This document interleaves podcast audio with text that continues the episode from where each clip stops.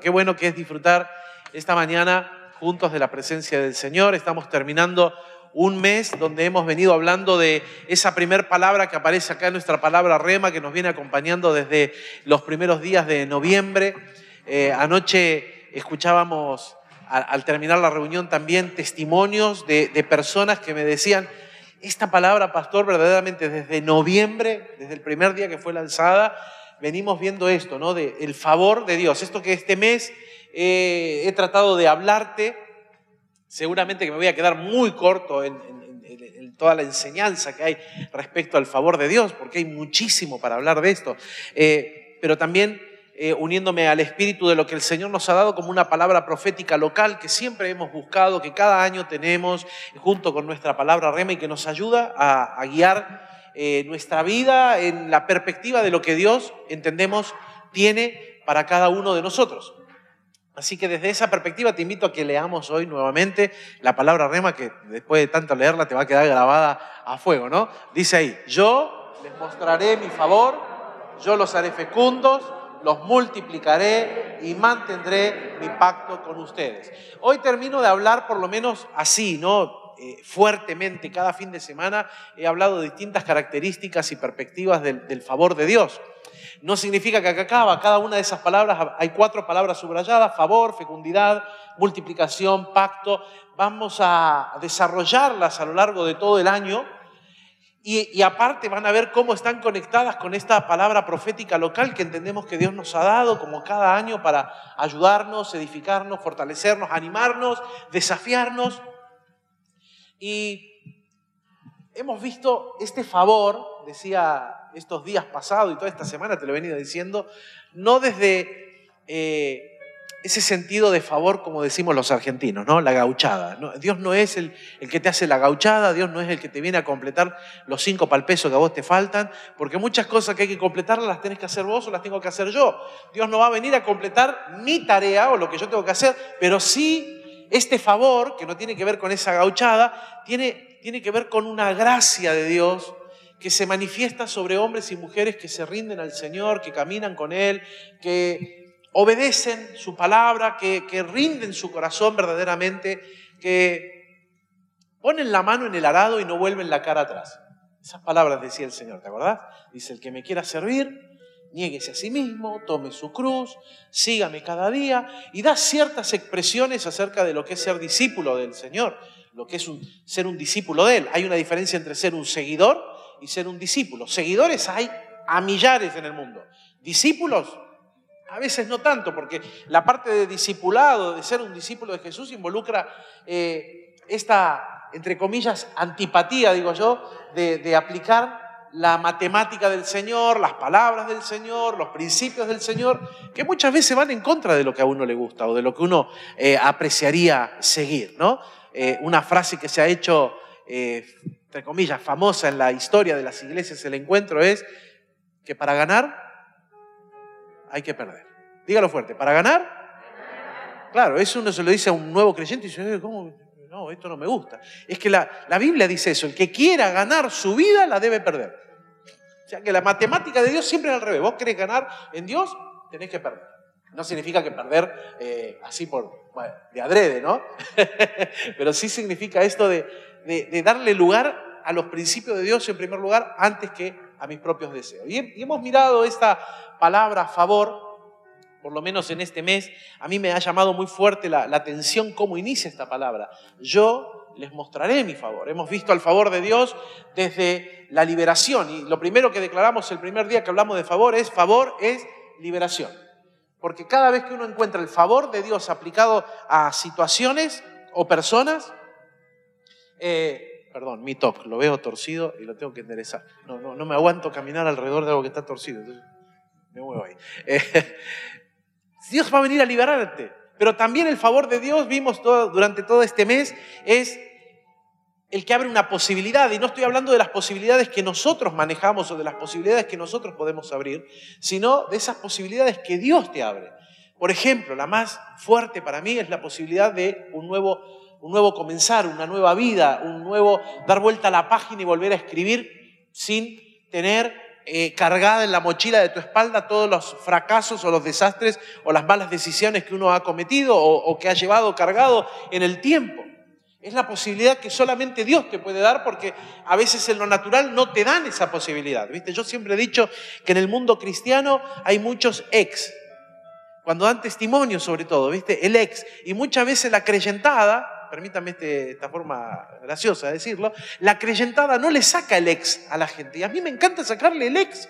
Porque vos te, ah, no, este es el ex chorro, este es el ex, el ex divorciado, este es el ex drogadicto, este es el ex esto, este es el ex, el ex. Pará, ¿qué trabajamos para el diablo nosotros?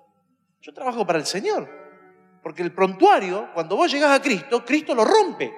Entonces yo no te puedo estar diciendo, no, porque este era, eh, cuidado, eh, este era el ex mentiroso, el ex falluto, el ex, el ex, porque de esa manera yo trabajo para el diablo, no trabajo para el Señor. Entonces, cuando Dios te abre una posibilidad, te da esa posibilidad de sacarte todos esos ex y caminar y formar y formular algo totalmente nuevo, pero ahora a los pies de Él, al nombre de Él. Vimos que eh, el favor te otorga sabiduría, y no te estoy hablando de hacerte más inteligente, sino aplicar la sabiduría de Dios a los principios de la vida, como este, ¿no? ¿Querés ganar? Perdé.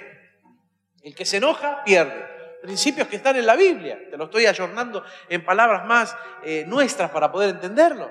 Pero los principios de Dios, que, está allí, ¿no? El que se acuesta enojado, dice, no te acuestes enojado para que no te siga el enojo. Eso dice la Biblia. ¿Y cuántas veces nos hemos acostado enojados y al otro día te levantás más enojado todavía? Ese día perdemos la gracia de vivir bajo el favor de Dios, que Dios abra su mano y haga algo totalmente nuevo. Vimos el favor desde la intercesión favor sin oración no existe.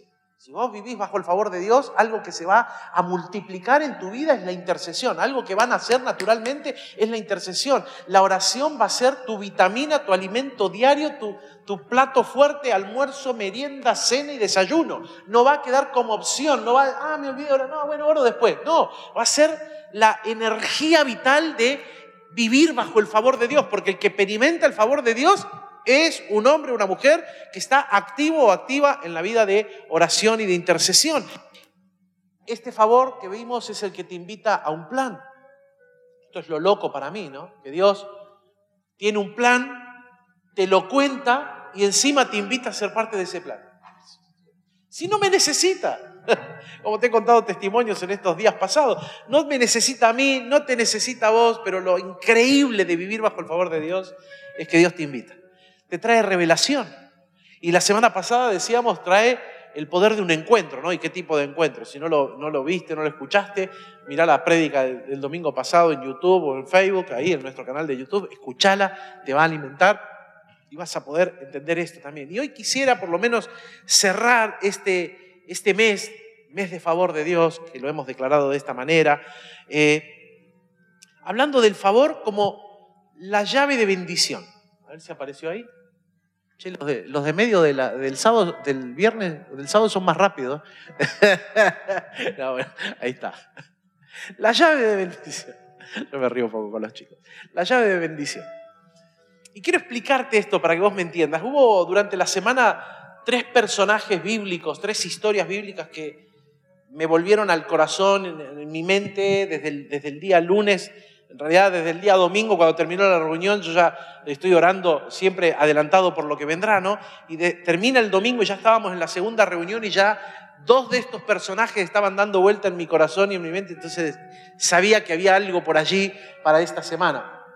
Así que esta semana me encargué de, de volver a repasarlos, de volver a ser bendecido por lo que ellos vivieron, experimentaron. Y quiero hablarte de ese favor de Dios como esa llave que Dios le da al que está viviendo bajo el favor. Y es una llave que lo bendice más allá de lo que él o ella pudiera esperar. La Biblia está lleno de hombres y mujeres que vivieron ese favor. Quiero volver a decirte algo que por lo menos a mí me ha quebrado bastante la cabeza. No por ser pastor uno deja de estar quebrado delante del Señor. Ayer le compartía a nuestros hermanos el 25 de este mes, acabo de cumplir 23 años de pastor, o sea, hace 23 años atrás, cuando me ordenaron al ministerio pastoral y empecé en esta carrera, fue muy loco. Y he visto de todo, no solamente en estos 23 años de pastor, sino me crié toda la vida en la vida de la iglesia, mi familia, soy la tercera generación, o sea, he visto mucho. Una vez en España predicando me decían, cuando tenía 30 años y contaba cosas, y dice, pero ¿cuántos años tenemos? Porque contás cosas como si tuviera 70. Es que yo me crié en la vida de la iglesia. He vivido la iglesia, la conozco al derecho, al revés, de adentro y de afuera. He visto tantos tipos de problemáticas en las personas, distintas personas, pero con las problemáticas casi parecidas que no es que uno toca de taquito en esto, porque en esto no hay nunca un experimentado, esto depende enteramente de la presencia del Señor y de la revelación del Espíritu Santo en tu vida, pero te da, te da un panorama, ¿no? Que te permite mirar, te permite observar. Y he visto esto que me sigue rompiendo la cabeza, que ser cristiano es una cosa y ser un cristiano que vive bajo el favor de Dios es totalmente otra. Porque hay muchos cristianos que son cristianos, o sea, han reconocido que Cristo murió en la cruz del Calvario por mí, eh, lo reconocen como el Señor de su vida, pero no han sometido su vida a lo que nosotros llamamos el señorío de Cristo. O sea, no se someten a toda la voluntad de Dios. Entonces, no pueden experimentar vivir el favor de Dios. Te lo explico con este ejemplo práctico que Dios me dio ayer para poder explicarlo. ¿Cuántos papás tengo acá? A ver, levanten, levanten la, manito.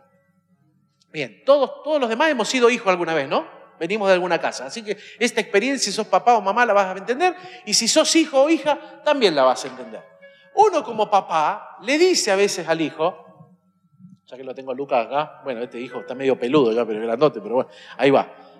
Uno te ha dicho, seguramente esto vos lo escuchaste, Lucas, si vos te portás bien, si vos haces esto, vamos a ir al cine. Ah, o, o te voy a dar esto, o te voy a comprar aquello. Te lo deben haber dicho. Pero al rato tu papá y tu mamá que no te están diciendo que te quieren dar algo que no pueden alcanzar. Cuando un papá dice yo te voy a dar esto, o te voy a llevar al cine, o vamos a ir a comer un pancho, o lo que sea que está a tu alcance y vos se lo prometés a tu hijo, lo que vos le acabas de decir es lo que está de deseo en tu corazón, brindarle, darle. Porque está en tu posibilidad, porque vos tenés el poder para hacerlo y se lo querés dar. Pero de repente el pibito empieza a ir por todos los lados equivocados que no conducen a ese, entre comillas, premio o bendición. Anoche le decíamos con Clelia, ¿no? Le dice a Mateo, vamos a ir al cine. Mateo empieza a y no va para el cine, va a ir para otro lado. Porque estás haciendo, a mí mi papá me decía, te estás comprando todos los numeritos. Te falta el último nomás. Yo sabía que ya me, iba sobando. ahora, claro, ahora, Vos como papás, cuando ves que tu hijo tu hija camina por el lugar distinto a donde va a llegar a esa bendición, a vos te duele. Porque sabés que lo que naturalmente viene es que si caminás por allá, vos no podés lograr esto. Porque para tener este favor que yo te quiero dar, vos tenés que caminar por este, este grisecito que está acá al medio, ya que tengo el piso dividido. Si vos caminás por estos beige que hay al costado, no te puedo dar esto. Y Dios es así. Dios te dice, mira, este es mi camino, esta es mi dirección, este es mi favor sobre tu vida. La independencia que lamentablemente tenemos todos los seres humanos, famoso libre albedrío, dice, bueno, yo quiero, no quiero, me voy por donde quiero. Y ahí está el corazón del Padre, porque yo lo entiendo de esta manera. La Biblia dice, si sus padres siendo malos, no siendo perfectos, le dan cosas buenas, cuando un hijo le pide pan, no le da una piedra, ¿Cuánto más vuestro Padre Celestial, que sabe de qué cosas tienen necesidad, les dará lo que ustedes necesitan? Entonces, si Dios como papá en esa imagen me está diciendo que Él tiene algo bueno para mí, para que yo lo reciba, yo necesito caminar bajo los, preceptos de Él, bajo, la guía de Él. Él me dijo, mira, vamos a ir al cine, pero tenés que caminar por acá. Y yo camino por allá, no esperes el cine. No esperes el cine, no esperes esto, no esperes aquello. Claro, después como todo hijo, ¿no? Viste que todo hijo en algún momento, y si vos fuiste hijo, te acordás de, aunque algunos van muy atrás, no son tan jóvenes, no. Eh, te acordás del berrinche. Y por más que el pibe o la pibita hace el berrinche, llora, patalea, se queja, y a vos te duele que eso esté sucediendo, no te va a conmover el corazón a dárselo, porque para dárselo tiene que caminar por acá. No es por acá, ni es por acá. ¿Sí o no? ¿Están de acuerdo? ¿Se sintieron identificados? Eso lo hemos vivido todos, ¿no? Ahora, vivir bajo el favor de Dios, experimentar el favor de Dios, que Dios te entregue esta llave de bendición, es en alguna medida esto, ¿no? Porque los tres personajes, esto que te quiero hablar esta mañana, tienen un camino de obediencia. Diga conmigo, favor es obediencia.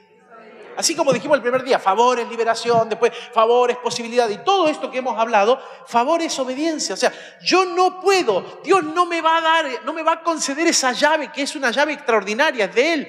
Yo no la puedo abrir por mi propia mano. Me sorprende, me deja pasmado cuando Dios me la da. Me da más de lo que yo hubiese podido pensar o imaginar Dios me la da cuando yo camino en la obediencia, porque como decían nuestros pre y nuestros adolescentes durante todo el año pasado y lo continúan este año, es a su manera, no es a mi manera.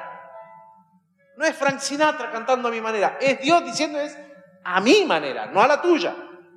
Y yo tengo que aceptar eso y es aceptar el señorío de Cristo, es aceptar que Él gobierna, aceptar que Él manda, aceptar que Él tiene el mejor plan, aceptar lo que la Biblia dice en Jeremías, que tiene planes de bien y no de mal, para darme un futuro, darme una esperanza, es aceptar que Él tiene el control del futuro, porque yo veo en lo inmediato, yo alcanzo a ver hasta mi nariz.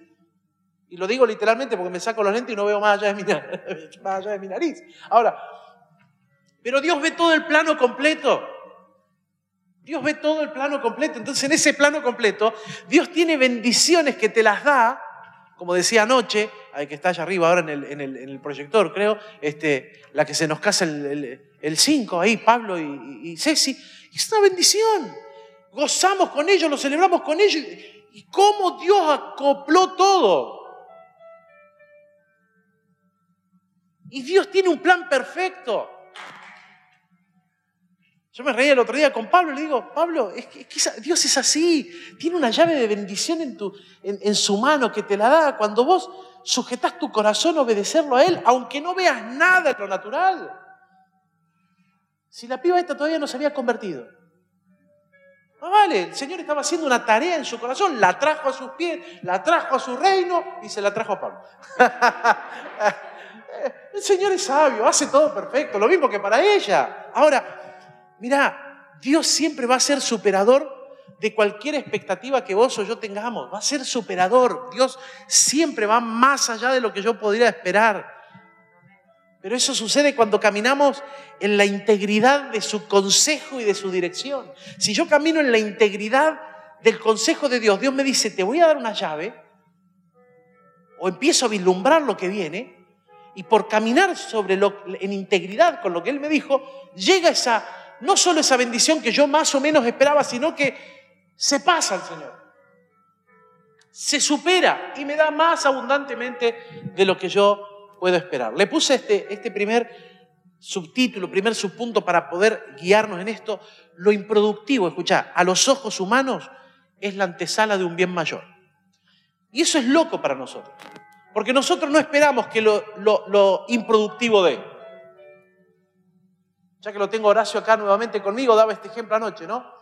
Horacio es orfebre, él genera, crea joyas y, demás. De hecho, este anillo lo hiciste vos. Este, ahora, él hace una joya, ¿no? Y la pone en la, vidriera. Ahí viene Daniela, la coloca en la vidriera para, para, ser vendida. Y resulta que no se vende, y no se vende, y no se vende. Y pasó un año, pasaron dos, pasaron cinco años, y no se vende. ¿Vos vas a seguir produciendo esa joya? Obvio que no, porque no es productiva. Entonces, ¿qué haces? O la mandás al arca de los recuerdos de la familia, o la tenés ahí en algún momento, algún regalo, este, lo, lo regalás, porque no produce, porque es improductivo porque no te da nada, entonces vas por otra cosa que produzca. O sea, naturalmente nosotros los seres humanos no esperamos nada de lo improductivo, no pondríamos nuestra fe o nuestra confianza en lo improductivo. Pero escúchame bien, lo improductivo muchas veces, como en la historia de este hombre, fue la antesala de un bien mayor. Abraham, no el Abraham con letra H en el medio, el Abraham cortito. El que recibe la promesa de Dios, el que Dios le dice, eh, tenés que, te voy a bendecir, voy a hacer algo enorme de vos, recibe de Dios el, mandato del Señor. Ese nombre cortito, el Abraham, recibe un llamado de Dios, recibe una dirección. Lo, lo que tenía que hacer era obedecer y él la agarra y dice, bueno, el Señor le dice, vete de la tierra de tu padre y tu parentela. Entonces él agarra y se va y empieza su caminar con el Señor. Pero hay un dato interesante, Génesis capítulo 12, versículo 1 al 3, sobre este llamado del Señor. Dice, vete de tu tierra, de entre tus parientes y de la casa de tu padre, a la tierra que te mostraré. Y fíjate lo que dice ahora ahí. Haré de ti una nación grande, te bendeciré, engrandeceré tu nombre, serás bendición, bendeciré a los que te bendigan, al que te maldiga, maldeciré, en ti serán benditas todas las familias de la tierra. ¡Wow! Le dan una palabra a este tipo que vos no podés quedar igual. Dios le está diciendo, tengo un plan, te estoy invitando a ser parte del plan, este es mi favor sobre tu vida, voy a hacer de vos algo extraordinario. La clave está en que vos tenés que dejar tu tierra y tu parentela. Ayúdenme un poquito. ¿Quiénes son los parientes? Para una familia. ¿Quiénes son los parientes? ¿O no tenés parientes? Padre, madre, ¿qué más? Tío, primo, sobrino, primo segundo, la parentela, ¿no? Abuelos. Y cuando Dios le dice, vete de la tierra de tu padre y tu parentela, ¿qué tenía que hacer? Irse. Ahora mira lo que dice el verso 4, ponémelo ahí por favor. Entonces Abraham se fue tal como el Señor le había dicho. Pará, Lot no es, el sobrino. ¿No te acaba de decir Dios que tenés que irte de toda tu parentela? Sí, ¿y Lot qué es? Dice, y le había dicho, y Lot fue con él, y Abraham tenía 75 años cuando partió de Aram. O sea, escucha, ¿Se está dando cuenta de la situación que estamos viviendo? Dios llama a Abraham, tiene un plan, lo invita a ser parte de él. Abraham acepta, pero en vez de dejar todo como se lo había dicho el Señor, como se lo había planteado Dios, se lleva al sobrino. Con el cual en encima, en el tiempo, tiene un conflicto enorme. Porque se van, empiezan a multiplicarse los ganados que tenían, les va bien, les va bien, en principio, aparentemente les va bien, y de repente se genera el conflicto de situación, porque estaban ellos dos, tenían mucho, y alrededor de ellos había otros pueblos, y la tierra se le empieza a poner chica, versículos 5 al 8. Y también Lot, que andaba con Abraham, tenía ovejas, vacas, tiendas, y la tierra no podía sostenerlos para que habitaran juntos porque sus posesiones eran tantas que ya no podían habitar juntos. Hubo entonces pues contienda entre los pastores del ganado de Abraham, los pastores del ganado de Lot, y el cananeo y el fereceo habitaban entonces en aquella tierra. O sea, no estaban solos. Y Abraham le dijo a Lot, te ruego que no haya contienda entre nosotros ni entre mis pastores y tus pastores, porque somos hermanos. En otra dice, porque somos familia.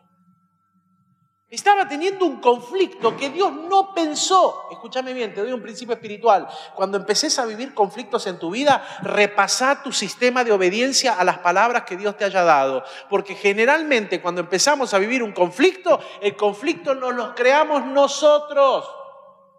El conflicto no viene del pensamiento de Dios para vos. El conflicto que estaba teniendo el Abraham cortito era por desobediente. Porque el favor de Dios solo se desata cuando uno es obediente, no cuando sos desobediente. Dios te invita a un plan, te dices por acá, pero si vos caminas por allá o caminas por acá, es como nosotros padres naturales que le decimos al hijo, mañana te llevo al cine, pero vos ves que se porta re mal y lo único que haces ahora es lo que yo estoy haciendo cada vez más porque mis hijos cada vez están más grandes. Ya no les digo, no vas a tener esto, no vas a tener aquello, los miro y le hago. Y ya saben que no van a tener. Porque estás caminando por un lugar que no tenés que caminar. Es por acá, no por allá. En mi casa mis hijos saben que los castigos conmigo son castigos. Con la mamá como todo corazón de mamá, ¿no? Yo me acuerdo a mi hijo Ezequiel cuando le dije un día, cállate. Era más chico, ¿no? No es como ahora un tipo de 19 años. Era, era chiquito todavía, 9, 10 años tenía. Le digo, cállate. Y le discutía a la madre, le digo, cállate. No, pero, cállate. No, pero, una semana sin play. No, pero papá, un mes sin play. Pero papá, dos meses sin play. Pero no puede, cuatro meses sin play. Pero fui, la desconecté y le dije, un año sin play. Acordate de hoy. 14 de enero, 14 de enero del año que viene la vez. Y el 14 de enero del año siguiente fue cuando recién la vio. Porque si no caminas por donde te estoy diciendo, el favor no puede estar. Vos querés disfrutar del favor, pero sin pagar el precio. Y Dios no te pide un precio de, dinero, no te pide un esfuerzo desmedido que vos o yo no podamos dar. Nos pide algo que podemos hacer, obediencia. Y este Abraham, en vez de obedecer, Se llevó el pibe, se llevó el sobrino, seguramente lo quería mucho, se lo llevó, pero se olvidó que Dios le dijo, de tu tierra y de tu parentela, o sea, te vas, no te lleves nadie con vos, voy tu familia, los tuyos, tus empleados, tu vaca, tu camello, eso llévate, no te lleves pariente. Y él se llevó el pariente, le genera el conflicto, y como buen tío le expuso la situación al sobrino, y yo entiendo que en un acto de amor, Encima le, dice, bueno, mira, yo no quiero tener problema con vos, somos familia. Mirá la tierra. Y elegí vos primero. Y la verdad que el pibe fue un vivo bárbaro. Fue un piola enorme, porque miró, miró el valle hacia la zona costera para allá y vio todo verdecito, todo lindo, mucha agua, agua dulce, y eligió la mejor parte. Y le dejó al tío, porque el tío le dijo, mira, voy a elegir. Si vos elegís para el norte, yo voy para el sur. Si vos elegís para el este, yo voy para el oeste. Y el pibe miró y dijo, uy, allá está lo bueno, yo voy para allá. Y lo que le quedó al tío para el otro lado era desierto. Tierra horrible. Y él lo aceptó. Pero cuando Abraham soltó a Lot, lo soltó, y él está viendo lo improductivo, porque el pibe eligió mirando lo productivo. Vio lo productivo, acá crezco, acá me multiplico, acá le paso el trapo a mi tío, él va a venir a ser empleado mío con el tiempo, y le dejó lo peor de lo peor. Abraham, cuando mira lo improductivo, no esperó ver lo que Dios hizo, que Dios agarró lo improductivo y lo hizo productivo. Porque Dios, cuando activa su favor, lo improductivo a veces es la antesala de un bien mayor.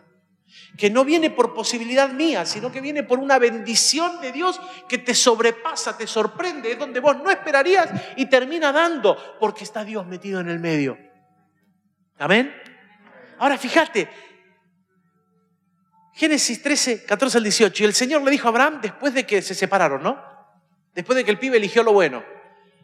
Y el Señor le dijo a Abraham, después que Lot se había separado de él, alza ahora los ojos y mira desde el lugar donde estás hacia el norte, el sur, el oriente, el occidente, pues toda la tierra que ves, tierra mala, acuérdate, te la daré a ti y a tu descendencia para siempre. Haré de tu descendencia como el polvo de la tierra, de manera que si alguien puede contar el polvo de la tierra, también tu descendencia podrá contarse. Levántate, recorre la tierra a lo largo y a lo ancho de ella, porque a ti te la daré. Entonces Abraham mudó su tienda, vino y habitó en el encinar de Manré, que está en Hebrón, y edificó allí un altar al Señor. Y te recuerdo, de Abraham somos todos nosotros bendecidos en la bendición que Dios le dio a Abraham. Y Lot se murió y de él no se acuerda más nadie. Y encima, la buena tierra que él eligió, porque él miró con sus ojos, allá está lo bueno, me voy para allá al rato ahí donde él eligió, estaba Sodoma y Gomorra.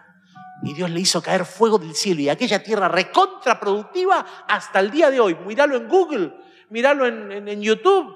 Es la tierra más improductiva que hay alrededor de Israel. Porque Dios le hizo caer fuego y azufre del cielo y los consumió por pecadores. Así que, por favor, si te si tenés que separarte del conflicto y ves que lo improductivo va hacia tu camino, tranquilo. Si tu camino hacia lo improductivo es por la obediencia al Señor, el Señor abrirá la mano de favor y lo improductivo será simplemente la antesala de un bien mayor. Otro personaje que apareció por acá, yo le puse así, ¿no? Poner por consejo las palabras de Dios cambia nuestra historia. Y hubo un personaje que desde la semana pasada a mí me viene impactando. Porque naturalmente nosotros somos la, suma de, lo que nos, de, los, de los que nos preceden. Como repitiendo historias, ¿no? Lo que famosamente decimos, bueno, la herencia, me lo la genética. Este camina como el padre, decís vos. Y sí, porque se va la genética. O este es parecido a, y mirás para atrás. Y sí, porque es la genética. Ahora, vos vas a ser, teóricamente lo que dice el mundo, ¿no? Vos vas a ser el resultado más o menos de los que te precedieron, de los que vienen antes que vos. Porque vos sos en alguna medida la continuidad de ellos. Y este pibito este que toma decisiones porque es un pibito, es un niño, ocho años dice la historia de la Biblia que tenía, no es Samuel por la duda, para que ya está hablando de Samuel, no, no, no, no es Samuel, estoy hablando del rey Josías. Josías empieza a reinar cuando tenía ocho años de edad. Con ocho años le toca ser el rey, porque su papá, Amón, se murió. Pero Amón y su abuelo Manasés, dice la Biblia, que habían hecho lo malo a los ojos de Dios, que habían levantado estatuas, habían hecho desastre, habían apartado su corazón de Dios, por ende hicieron que el pueblo se apartara de Dios y que el corazón de Dios se apartara del pueblo. Eh, lo que venía sobre ellos era malísimo. Y este Josías, que le toca empezar a reinar con ocho años, un niño, experimenta el favor de Dios en un tiempo que lo antecedió malísimo, porque él tomó una decisión correcta. La Biblia dice que Amón y Manasés hicieron lo malo a los ojos de Dios. O sea, lo que te estoy diciendo, el ejemplo directo que Josías tenía era su papá. Y el ejemplo de su papá era malísimo. Y el otro ejemplo que tenía era su abuelo, peor que el padre. O sea que si naturalmente abuelo malo, padre malo, ¿qué esperas del hijo? Nada bueno. Y este pibito con ocho años toma una decisión. Y acá es donde yo veo el favor de Dios, que empieza por la obediencia. Él decidió obedecer a Dios. Y en vez de hacer lo malo a los ojos de Dios, decidió hacer lo bueno a los ojos de Dios. Segunda Crónicas 34, versículo 1 al 4 va a aparecer, dice allí, Josías tenía 8 años cuando comenzó a reinar y reinó 31 años en Jerusalén. E hizo lo recto ante los ojos del Señor y anduvo en los caminos de su padre David. Pará, pará, pará la rotativa un poquito ahí, pará ahí. Dice su padre David, pero si este no es su, no es su antecesor, su antecesor directo es Amón, que hizo lo malo. El otro indirecto ahí, nomás pegadito, es su abuelo Manasés, que hizo lo malo. Pero este pibe con ocho años, en vez de mirar a su papá y a su abuelo, que fueron un desastre nacional, toma a uno que está mucho más lejano, mucho más allá, capaz que era el tatarabuelo o el tataratatarabuelo, lo mira para atrás y dice, yo voy a ser como mi padre David. David no es su padre, pero él lo coloca como paternidad. Te aclaro algo, la palabra padre viene del griego pater, del cual desciende una palabra que se llama patria. Por eso cuando nosotros decimos que pertenecemos a una patria, lo que vos estás diciendo es que tenés un padre. Tener patria es tener padres, tener una identidad. Los argentinos tenemos una identidad. Vos decís en el mundo argentino y hablamos de asado, de chorizo, morcilla, molleja. Aleluya, dijo uno allá. No levantás la mano para otra cosa, levantás para esto, carnal. Amén, dice. Ahora, viste, hablamos del mate, del dulce de leche, del alfajor, la torta frita, los churros con dulce de leche. Porque es nuestra identidad es nuestra paternidad. Y este pibe, en vez de mirar la paternidad inmediata que tenía de Amón y de Manasés, dice, yo voy a ser como mi padre David. Voy a tomar el ejemplo de uno que hizo lo bueno a los ojos de Dios y yo voy a caminar en ese ejemplo, lo recto ante los ojos del Señor. Anduvo en los caminos de su padre David, no se apartó ni a la izquierda ni a la derecha. Y mira lo que hace. Dice, porque eh, ¿no? Porque en el octavo año de su reinado, siendo un joven, comenzó a buscar a Dios de su padre David y en el año 12 empezó a purificar a Judá y a Jerusalén en los lugares O sea, tenía ocho cuando empezó a reinar. A los 16 empezó a tirar todo. A los 20 destruyó todo lo que era impuro. Derribó en su presencia los altares de los Baales, destrozó los altares de incienso que estaban puestos en alto encima de ellos, despedazó también las aceras, las imágenes talladas, las imágenes fundidas, las redujo a polvo, los esparció sobre la sepultura de los que habían ofrecido sacrificios. ¿Sabes lo que hizo? Les destruyó todo y le dijo, ah, vos adoraba a este muerto, toma muerto, ahí está la ceniza. Muerto con muerto se llama. Les zapateó la tumba a los sacerdotes de estos pagano, y lo redujo a ceniza. Entonces dijo, eso es lo que sos, ceniza, toma, ceniza la ceniza. Y volvió a hacer lo bueno y trajo el corazón de Dios al pueblo y el corazón de Dios hacia el pueblo también. Hizo los rectos ante los ojos del Señor. Siendo joven comenzó a buscar a Dios como su padre David. ¿Sabes lo que me... No tengo todo el tiempo, pero lo que me impactó de esta historia es que cuando Josías hace una reforma, transforma todo y empieza a limpiar el templo y manda a la gente a, reconstruir el templo, a arreglarlo. Como están estos que sacamos los aires y ahora quedaron los, huecos, ¿viste? Este, a ver si alguno que sepa usar cuchara, pues yo no sé nada de, cómo se hace cemento, pero si hay alguno que nos ayude, nos tapamos los agujeritos después de la semana. Ahora, fíjate, eh, quedaron ahí, ¿no? Y empezaron a arreglar, y de repente en un hueco encontraron un rollo de la ley. Y lo empezaron a leer y se lo llevaron y dijeron, hemos encontrado la ley de Moisés. Y cuando él se la lee, se rompe los vestidos, se tira ceniza en el pelo y manda a un grupo a ver a la profetisa que había en la nación. Y cuando le llegan le dicen, encontramos la ley y se la leen. Y la profetisa le baja la unción y empieza, les va a ir para la mona. Ustedes, manga de pecadores, les va a ir mal, porque han hecho lo malo, te lo estoy traduciendo, lo dice así, ¿eh? Han hecho lo malo ante los ojos de Dios, juicio del Señor les va a caer, pa, pa, todo una mala tras otra, pero el favor, por la obediencia. Y de repente dice, pero como Josías buscó al Señor, todo esto no sucederá sobre tu vida ni sobre tu reino, sino que Dios traerá bendición. Dios le da a Josías una llave de bendición del favor. Porque con el abuelo y con el padre la decadencia era tal que lo, único que iba a llegarle a la nación era el juicio. Pero el juicio se detiene porque hubo uno que a los 8 años, que a los 16 años, que a los 20 años tomó decisiones bajo el favor de Dios. Buscó hacer lo bueno delante de los ojos de Dios. O sea, decidió obedecerlo. Y por obedecerlo Dios abrió su mano de favor y le cambió la historia. Porque él naturalmente iba al desastre y terminó bien, porque Dios lo bendijo, porque Él hizo lo bueno delante de los ojos del Señor. Y el tercer personaje que quiero traerte en esta mañana, le coloqué como subtítulo, El favor de Dios transforma las situaciones que son imposibles para nosotros.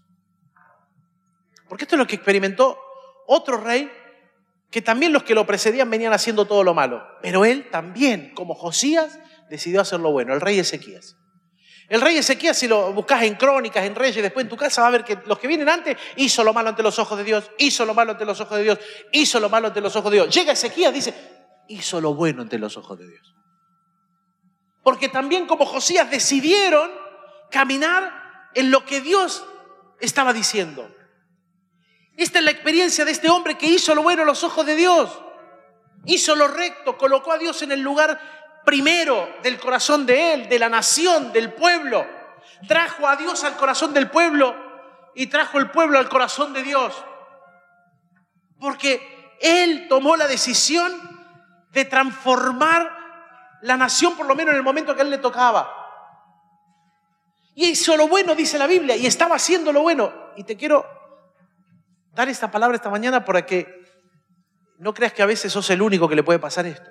Mientras él hacía todo lo bueno, mientras él estaba haciendo todo espectacular, mientras la nación se estaba volviendo a Dios, mientras él estaba experimentando un favor de Dios enorme, se enfermó. Y se enfermó feo. ¿eh? Le cayó la malaria, le cayó el día malo, le cayó la dificultad. Como a cualquier persona, hermano, hermana, porque vos y yo no estamos exentos de los días de dificultades. No estamos exentos de tener un día malo. Y este hombre que está haciendo todo lo bueno, le cae el día de dificultad y encima le cae una enfermedad de muerte. Mira lo que dice Isaías 38, versículo 1. En aquellos días Ezequías cayó enfermo de muerte y vino a él el profeta Isaías, hijo de Amós, y le dijo, escucha, viene el profeta, listo, yo estoy haciendo lo bueno delante de los ojos de Dios, este me sana. Y mira la palabra que le trae el profeta, pone tu casa en orden porque morirás y no vas a vivir. ¡Qué esperanzador el profeta!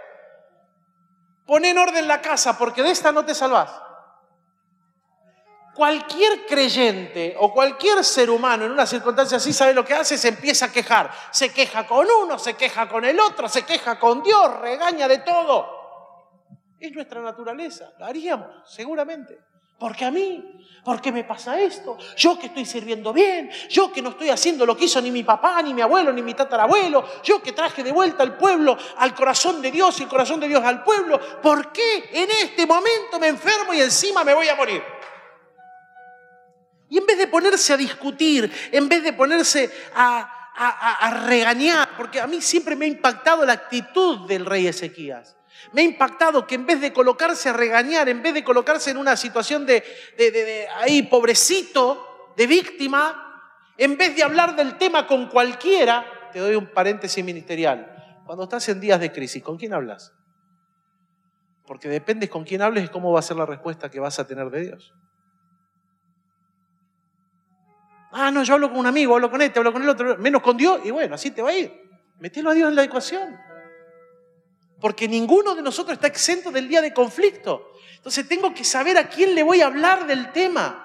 Y Ezequías, cuando viene el profeta y le dice, te vas a morir, arregla tu casa porque de esta no te vas a salvar, en vez de decirle al profeta, che, escúchame, hace algo, intercede, clama, ¿por qué a mí?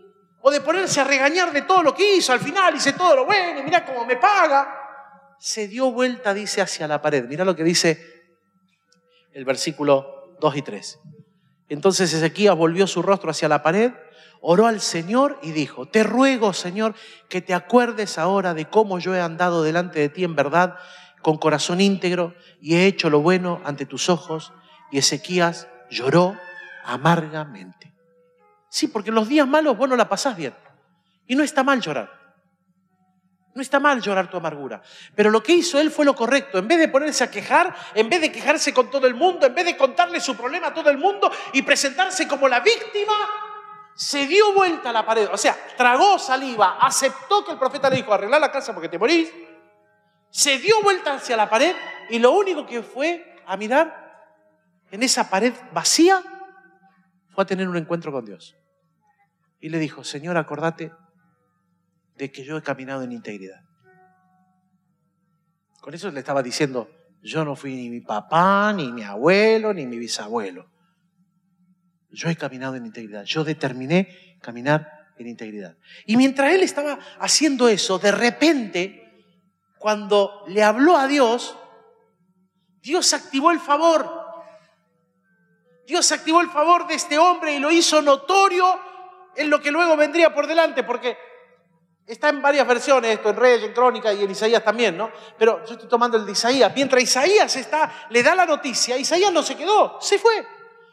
Y en otro de los relatos dice que cuando estaba a punto de salir del palacio, ya estaba en el patio, ya ahí agarrando la puerta, de repente el Espíritu del Señor vino sobre él y le dijo, pará, volvé. Y le pasa a dar otra palabra. No es que Dios se arrepintió y dijo, hoy me equivoqué. No, es que algo activó el favor algo hizo que Dios dijera, te voy a entregar una llave de bendición que vos no esperabas. Voy a transformar esta situación que vos no podés cambiarla. La voy a cambiar yo. Lo que estaba esperando a ver cómo obedecías, a ver qué actitud tenías en el medio para activar el favor. Lo hizo volver. Entonces la palabra del Señor vino a Isaías diciendo, ve y di Ezequías, así dice el Señor Dios de tu padre David otra vez David, pará, pará, pará, si vos no sos el hijo de David, es que este como Josías también determinaron no caminar en lo malo, sino caminar en la buena experiencia de aquel que había caminado con Dios. He escuchado tu oración, he visto tus lágrimas, He aquí añadiré 15 años a tus días, te libraré a ti y a esta ciudad de la mano del rey de Asiria y defenderé esta ciudad. Esta será para ti la señal del Señor de que el Señor hará lo que ha dicho. He aquí haré que la sombra en las gradas que ha descendido con el sol en las gradas de acá vuelva atrás 10 grados que terminan siendo 10 minutos y científicamente está comprobado que el mundo viene atrasado 10 minutos, hermano. O sea que en algún momento de la historia el mundo se atrasó 10 minutos. Eso significa que por 10 minutos la Tierra dejó de rotar. Por eso volvió para atrás. O al revés, el Señor la hizo retroceder, no solo paró.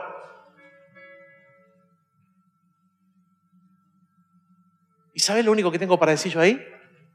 Aleluya. Porque Dios se mete en la historia de este tipo y hace lo que no estaba en la mano de él. Yo recuerdo tan patente, tan patente, hace varios años atrás, me tocó acompañar a alguien que amamos muchísimo, mi suegra, al médico, y junto con ella recibir un diagnóstico feo de muerte. Hepatitis C, usted no está para el trasplante y esto es fulminante. Cuando volvíamos en el auto, yo estaba ahí, estuve en el, eh, eh, mientras la ocultaban, recibiendo con el médico y ella recibiendo todo el diagnóstico. Cuando salimos, íbamos en el auto para casa, le digo, ¿y rubia? ¿Qué pensás? Y ella me dice, Dios es el que tiene la última palabra. Yo creo lo mismo. Digo, pero vamos a hacer algo. Nos reunimos en casa. Así que llegamos a casa, yo llamé a mis dos cuñados, sus esposas, sus hijos. Nos reunimos todos alrededor de la mesa redonda en casa. Dijimos, esto es lo que dijo el médico, esto es lo que dice la ciencia, esto es fulminante y es mortal. Señor, pedimos que venga tu mano de favor sobre nosotros. Y Dios le regaló ocho años. Contra pronóstico. Porque nunca mejoraba, siempre empeoraba, pero ella estaba perfecta. Favor de Dios. ¿A quién le estás hablando de tu día difícil? Es lo que va a hacer la diferencia de si el favor de Dios se abre o no se abre. Si estás caminando en la obediencia como le pasó a Abraham, que no fue bendecido hasta que no lo soltó a Lot. O no va a darte Dios esa llave de bendición que viene porque tomaste la determinación de hacer lo bueno delante de los ojos de Dios. Hermano, hermana, amigo, amiga, esta mañana, este mes estamos declarando el favor de Dios. Ya tenemos testimonios de esto. En medio de un tiempo que todos ven como crítico, crisis, ya hay testimonios en nuestra casa del favor de Dios, de cómo se vienen dando las cosas. No te atienden la oficina, no se activan los trámites, no se activa nada, todo está retrasado y a nuestra gente, por lo menos de acá de la iglesia, la que conozco, le va bien. Y las cosas se le dan. Cuando a nadie se le dan, a ellos se le da. No porque somos perfectos, no porque somos más bonitos, no porque somos mejores, porque estamos buscando vivir bajo el favor de Dios. Y cuando vos buscas vivir bajo el favor de Dios y te sometes a su voluntad y obedeces su camino, te separás de los conflictos que te creas o que me creo, le damos la posibilidad a que Dios actúe y abra su mano de una manera sobrenatural y nos deje pasmados en lo que está haciendo.